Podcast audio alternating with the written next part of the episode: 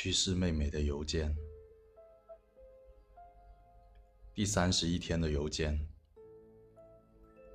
回家路上遇见了一条流浪狗，它冲着我哀嚎得很伤心，看起来伤得有点厉害。我把它送到宠物医院，稍微处理了一下伤口，然后带回家。是一条狼狗。长得也不好看，有一些显然再也不能愈合的疤，但是性格意外的柔软，一直偎依在我怀里撒着娇。以前哥哥一直说想养狗，但是家里抱怨养我们俩都够麻烦了，没有闲钱养狗。如今哥哥腾出的空位，马上有流浪狗顶替。我多少有一点悲凉的哭笑不得。不过家人并没有做好养狗的准备，只是不反对我暂时治疗它而已。等它伤养好之后，就把信息挂在同城网上好了。希望有好心人愿意收留它。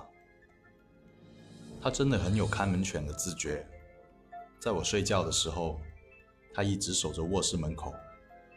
肌肉紧绷，死死盯着外面，好让人有安全感啊！看见这条邮件的时候，我正在回家路上，吹着冷风，而一条讨食物的流浪狗也哀哀叫着靠在我的腿边。我瞥了它一眼，满身疤，是狼狗，长得不好看。算你好运。